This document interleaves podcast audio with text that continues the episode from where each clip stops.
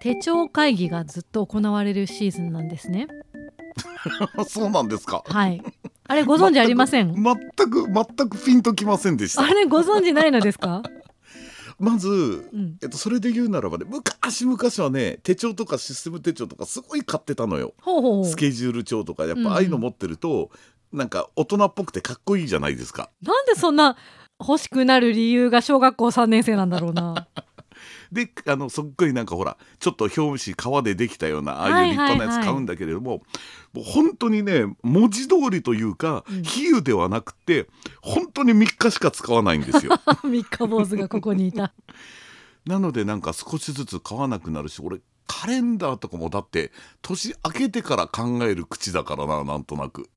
えー、そうか。じゃあちょっとなんか楽しみだな、ワクワクみたいのないですか。どれいにしよやうかあなりみたいな。ますよあるけれどもそれが年を超えてからなのよタイミングがちょっと違うのね。いや、ずれてるとは言わないけど。でもあの文房具屋さんとかものすごく好きなんでよく行くんですけれども、はいはい。確かにあの手帳とかこの時期から見てみんな気が早いなと思ってたのは間違いないですだって人によっては10月スタートの手帳をね買ってもう始める方もいらっしゃるでしょ。あーそうそう そううんそっか。いや、ま、毎年手帳とか新しくするタイプの方ですかタイプの方です ね。どちらかというと。それはやっぱりあの大人っぽくて憧れるかいやらそんな理由ではなかったです。あれおか俺手帳使ってる人はみんなそんな理由だと思っていたの大人っにぽくってかっこいいから手帳買おうっていうことは私は一回も思ったことないかったですね。そうか申し訳なおかしいい。なそれではまた来 週終わりまあ、ぶっちゃけ今あのねスマホの方が便利ですからねなんてこと言うんですかこれから手帳の話しようとしているの に、あの毎年手帳僕や僕も買ってたんですようんうんで本当に3日しか使わずなんはかいその、でしかも翌年になったら使えないものじゃないですそりゃかそうだなのであのどうしようかなと思ってたところでそのあのネットでそのほらカレンダーにスケジュールとかそれこそ人の誕生日とか、はいはいできますねそういうのを入れとくと、うん今全部が、まあ、今で言うところなんだクラウドシステムですか、はいはいあれ全部リンクしてパソコンでもスマホでも全部同じデータが開けるんですよ。そうですね Google だったりとかね、なんじゃこれめっちゃ便利じゃんみたいななんいやか便利ですよそれしてからなんか手帳買おうとほぼ思ったことないですね確かに。でまたその見やすいしね週間で見る月間で見る一日で見るっていそううですねこう切り替えがすごく簡単じゃないですかああいうそうなんですよそうなんでクすラウよ。ドね。いや気持ちはわかるんですけどじゃあここから申し上げますけどもあの私はその再三再四申し上げてる通りやっぱちょっとログを取りたいのよ。 うんでスいやケいジやュールわわかるよわかるよ俺も欲しいは欲しいもんいただきましたよ欲しいは欲しいけどめんどくさい。使わなくなるからありゃーでもわかるその書いといた方 がうんちゃんと残ったりとか、もう一度自分で反数したりとかっていうのに、うなあるっていうのはとてもよくわかるよ。そうでしょでうんどちらかというとそのこの先のスケジュールを管理する意味合いももちろんありますけど言ってしまえばスケジュール管理はウェブでいいんですよ。うんまあ実際うですよそのね家族の予定とか自分の予定とかクラウドでできますよね。うんなので今私スケジュール管理はそちらに移行してるんですけど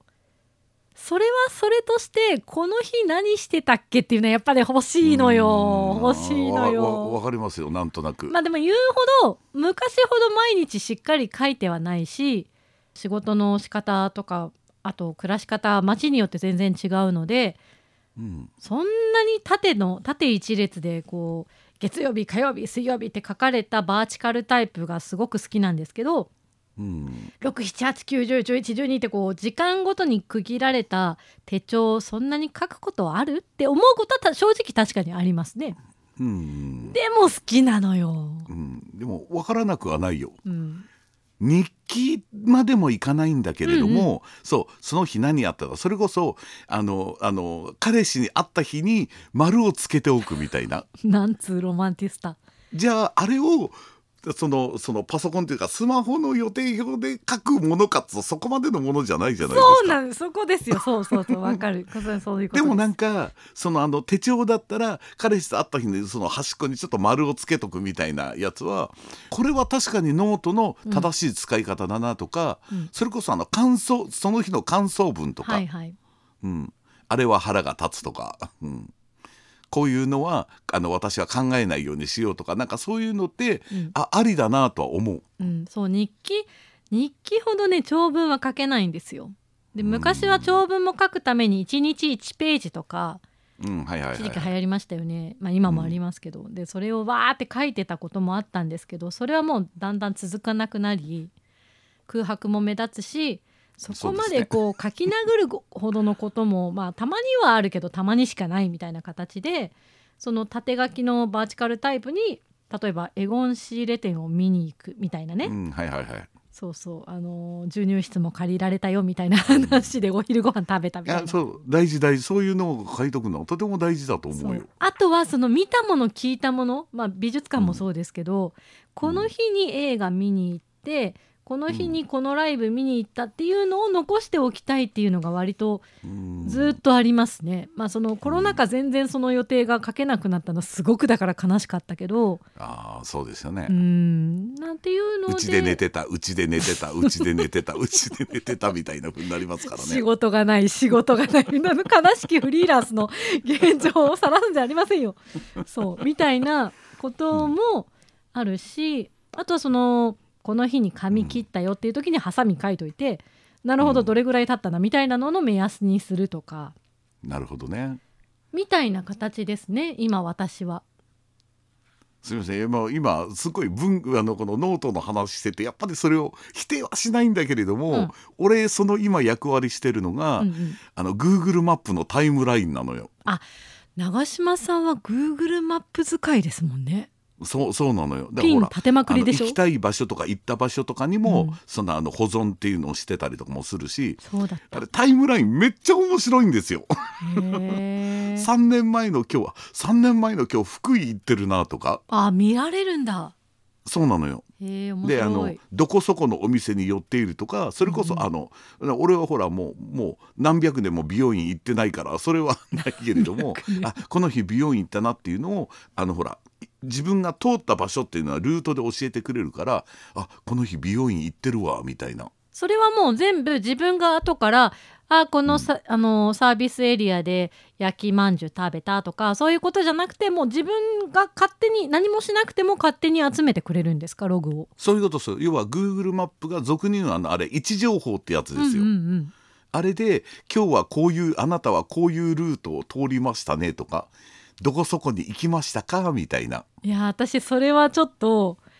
なんかこうあんまり自分でたどるのは楽しいけどそれが万一人にそう流なのよれそうなたのよ可能性を考えてちょっとそこまではようやらんですね。俺最初見つけた時ゾッとしましたもん そうでしょう。いや切った切ったもうもうすぐ切りました私。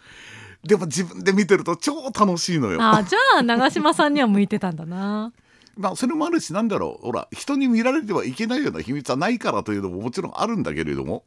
申し開くよ私たちは。パカパカ申し開くよ。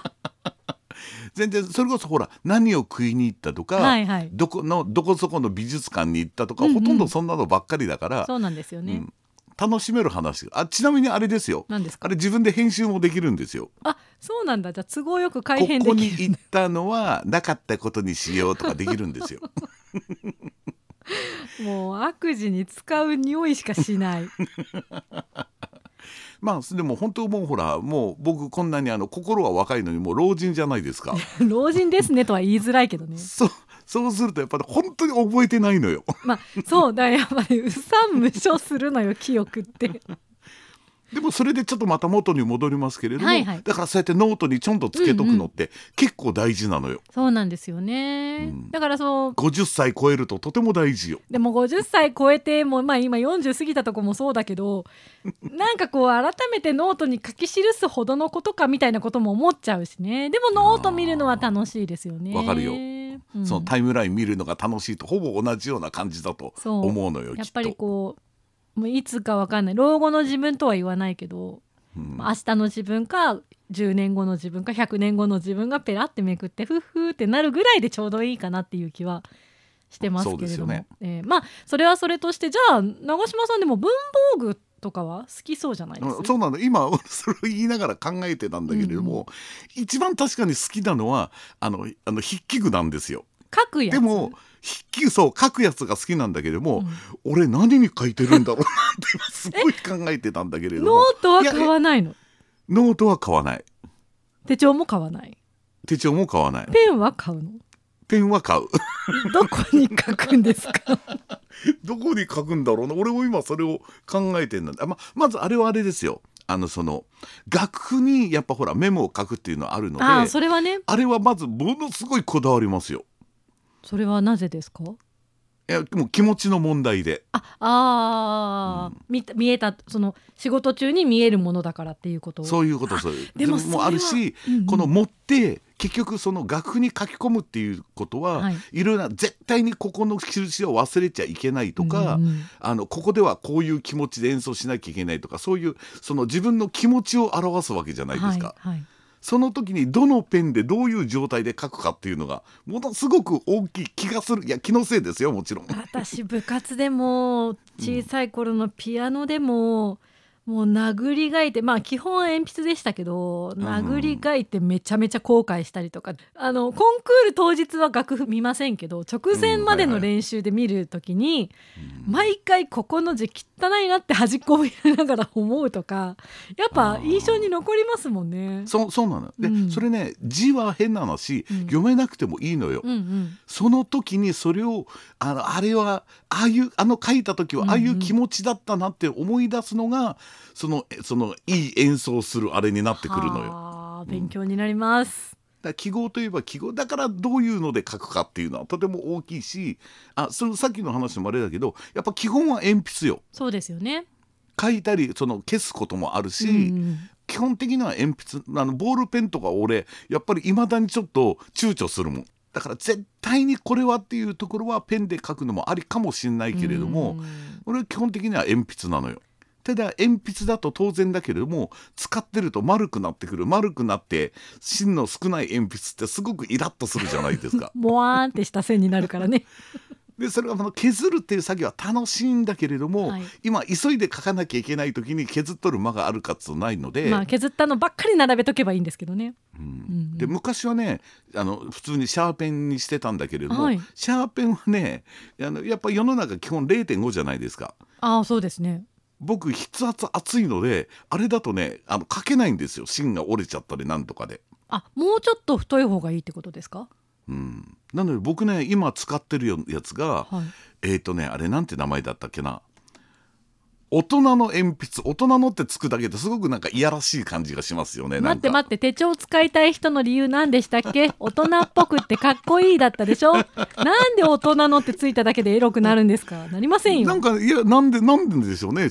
え大人の鉛筆やったっけなちょっと鉛筆正式名称今忘れたから あ大人の鉛筆ありましたよあせ正解正解大人の鉛筆へーこれがとても良いのよ、うん、これは何要は芯がね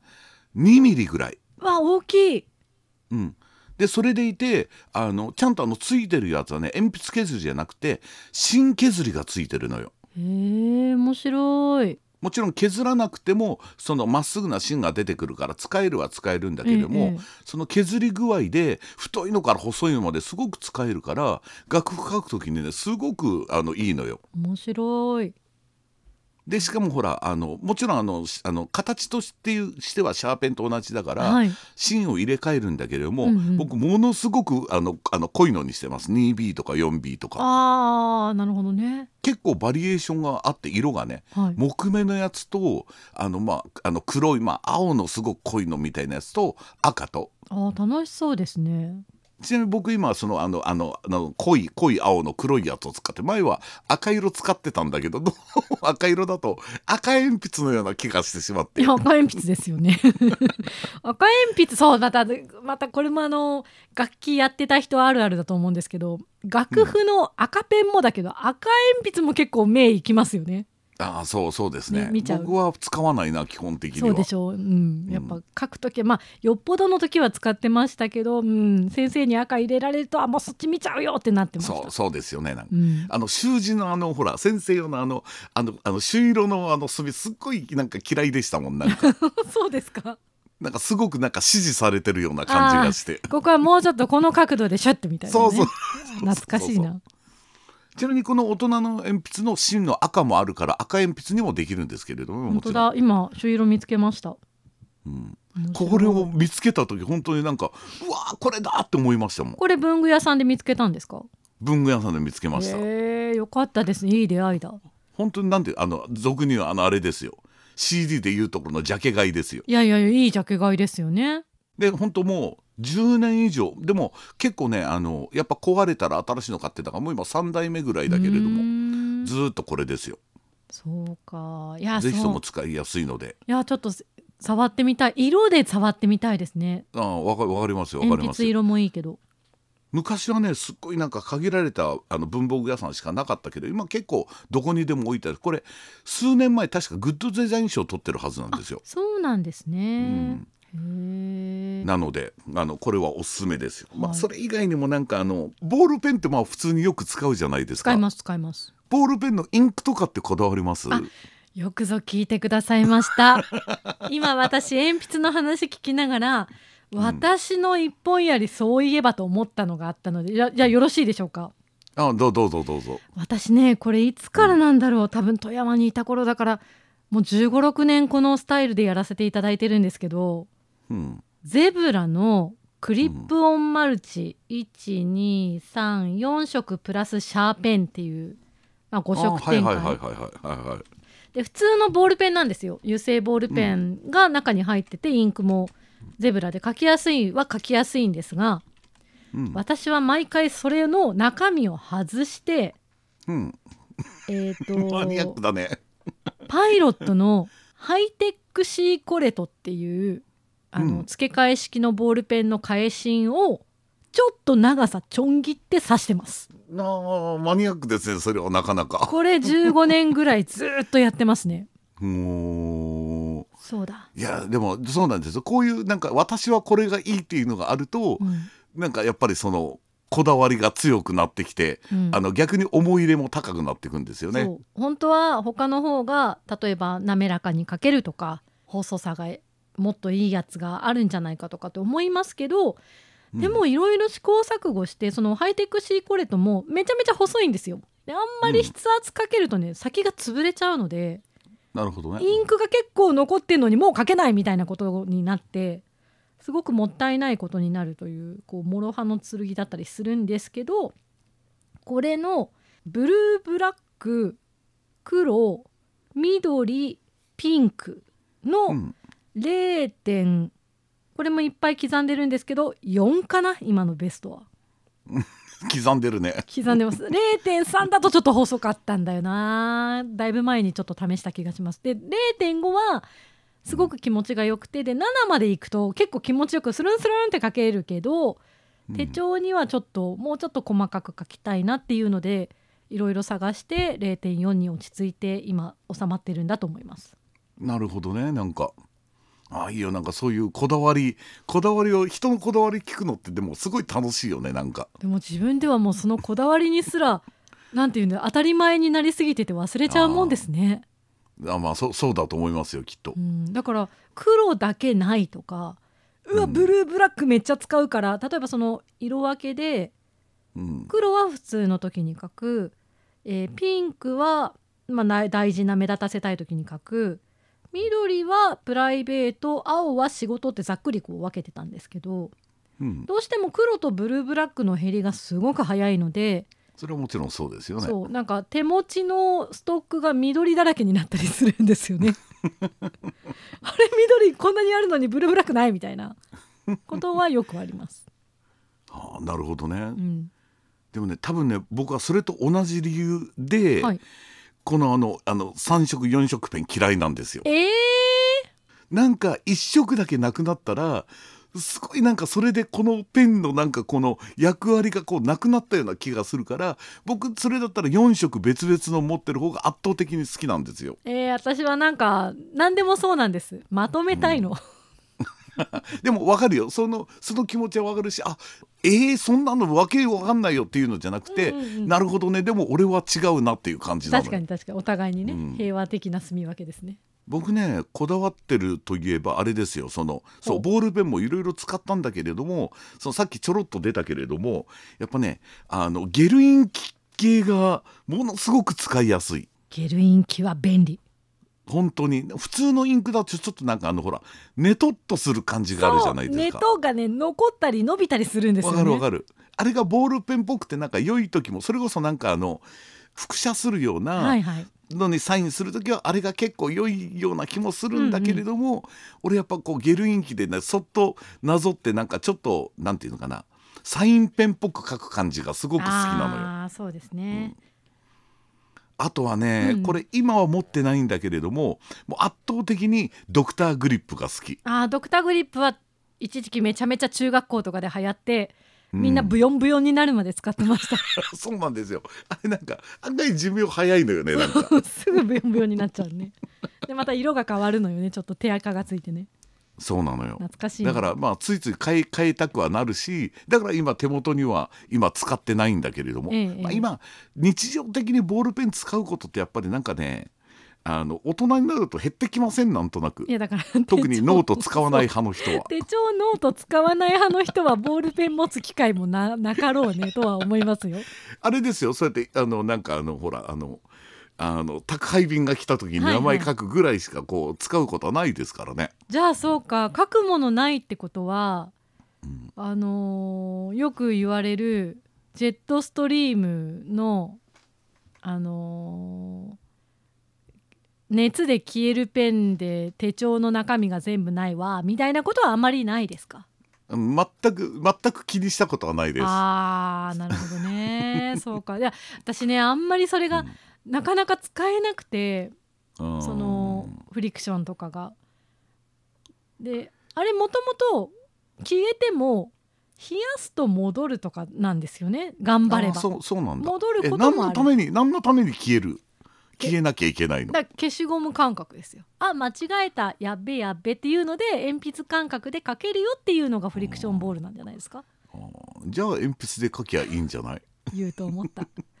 きっときっと長嶋さんはこんなにボールペン文房具で書くもの好きって言ってるのにボールペンにこんなに馴染みがないとは思わなかった、いやだからあれですよそのほらボールペンと鉛筆の使い分けはうん書き換えをするかしないかでだって使い分けるわけじゃないですかそうでもボールペンのタッチそれこそゲルインキっぽい水性っぽい滑らかなタッチで消える、うんやったーっていう革命だったんでしょあーなるほどねあ俺もその最初出た時に CM かなんかで見たけど、はいあ俺は使わねえなって普通に思いましたもん、ま響かなかった人がここにいました ね。あ鉛筆でいいやんみたいな、うんうん、だからそのそうだから私もみんな持ってたけど私はうん未だに持ってないかな、また歌いたいは100%持ってないということが今分かりましたうんまあそういうとことですよねなんか、ええええあとあはとねそもう一個ねちょっとあの自慢自慢なんだけれども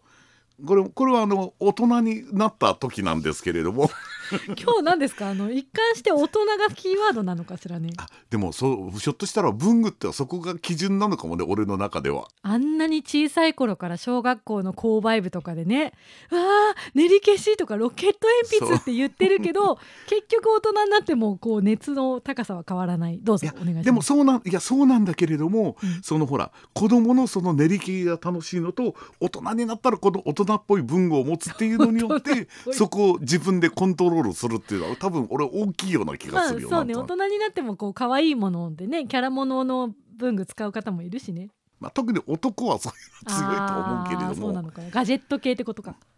うんいつだろうでも20代の俺後半だったと思うけれども、多分これから先ものすごい書類とかにうんうんサインしたりすることもあるに違いないと。おーおーおーおーと思ってその時万年筆が欲しいなと思ったんですよ。大人っぽくてかっこいいの第一位その時は本気本気でした。そうでしょうね本気でもういろんなものすごい何件も何件も回ってうん結局クロスってわかりますクロスはメーカーですね要はほら、ペンテルとかパイロットとかセーラーとか、うんうんまあ、いろいろ万年筆出してるメーカーあるんあだけりまど、すねクロスって確かアメリカだったっけな、へーあの調べてみてくださいすっごいかっこいいから今見つけましたよクロス万年筆すごいシンプル細身ですそうねなんですよ僕これのねあのあの真っ黒のやつなんですけれども、はいね、値段聞いてください値段聞いてくださいえおいくらぐらいしたんですか1万も出しちゃいましたあら大人ねただ万年筆で1万だとそこまで高いやつじゃないんですけれども、うんうんうんでも少しずつ高級品に入ってくるそうですよねみたいな値段なわけですよ。へーでもあの,、うんどうぞあのインクうんインク、あの最初に買うとはい詰め替え詰め替え式っていうのが急に安っぽくなるけれども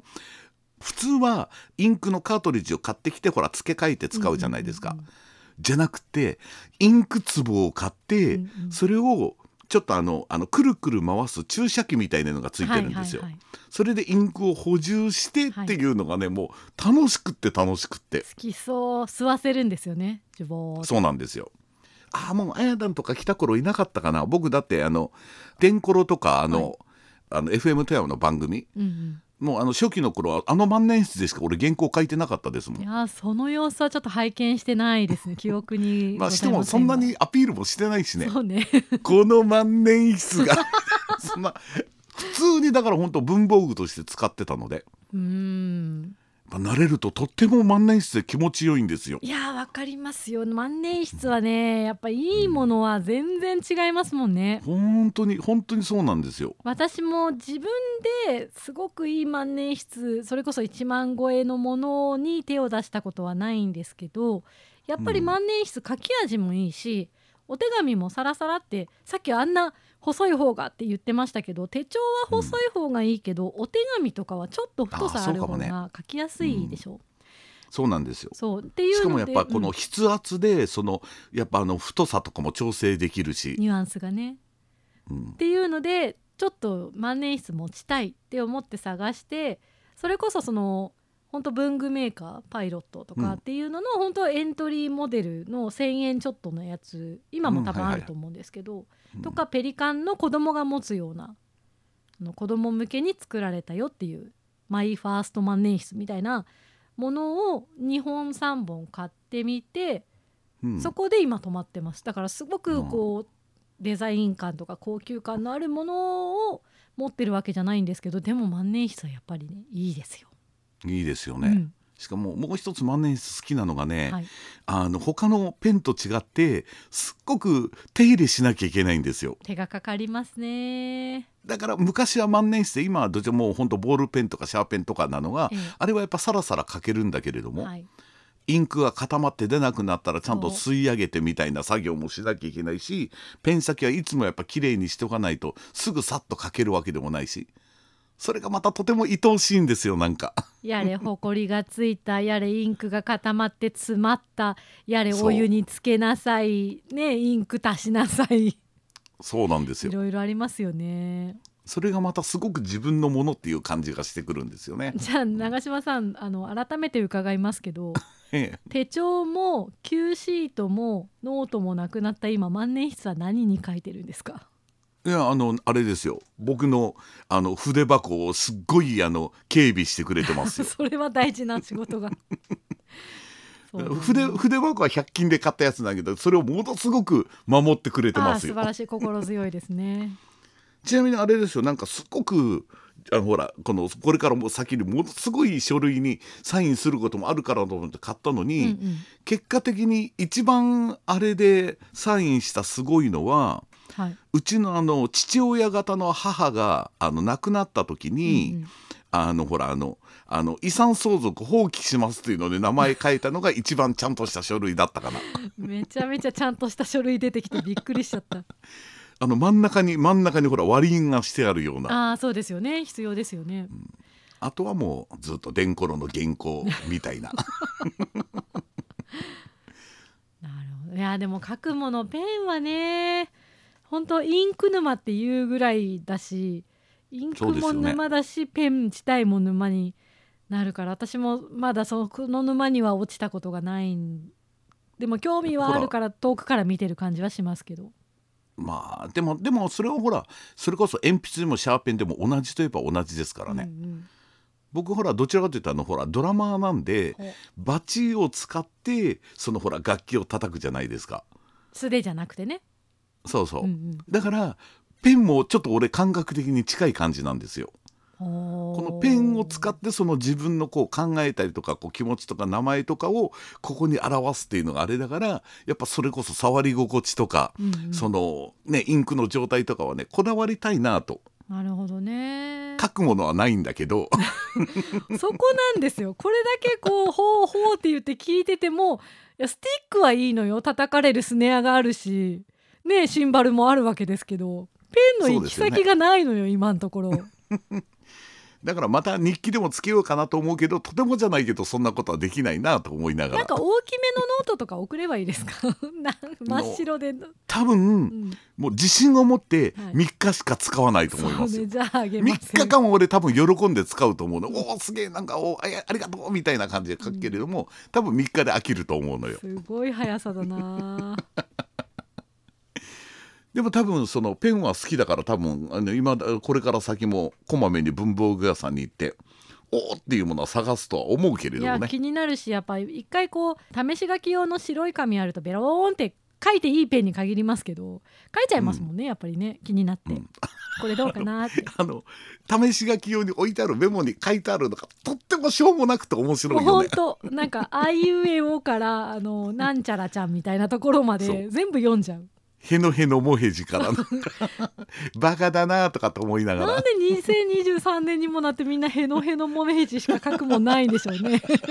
他にないんかねあれが気になりだすとまたしょうがないので本当ねいやでも我々2人でこれだけ何かこう試行錯誤の跡があるのでお聞きの皆さんもきっと何かしらこだわりなり、こだわりじゃないけど気づけばこればっかりだったとか無意識でうんそういえばこういう使い方してたわとかってあると思うのでね、いやだってその 4, 4本マルチのペンではい中身入れ替える人多分ものすごく少ないと思 うよし。かももう ねあのハイテクシーコレートを入れるっていう人もそんなにいないだろうなとは思いますけども逆に俺なんか A 型だからう別メーカーを入れるっていうのは俺的には逆にそれはないやろうぐらいの感じだからそね。れがねいけるんですよ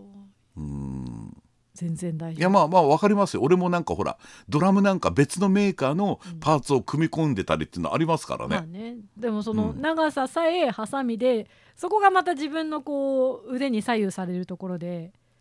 ちょん切った長さが短いと書きにくいんですよね、ちょっとああなるほどね。今回ちょっと接地面からこうペンの間の長さ短いなってずっと思い続けるっていうこう地味なストレスはあるけどまあそれも含めて楽しいなとそういいううこと感じです。そういうところがまたこだわりがまた愛着になっていくということもありますからね。うん長いな皆さんもぜひともなんかこだわりがあれば教えていただきたく自分では当然と思うものが他の人にすればえっていうものは多いからねそうそう確かに言われてみればこうだったみたいなこともあるのでぜひあの思いついた時に教えてください。はいよろしくお願いします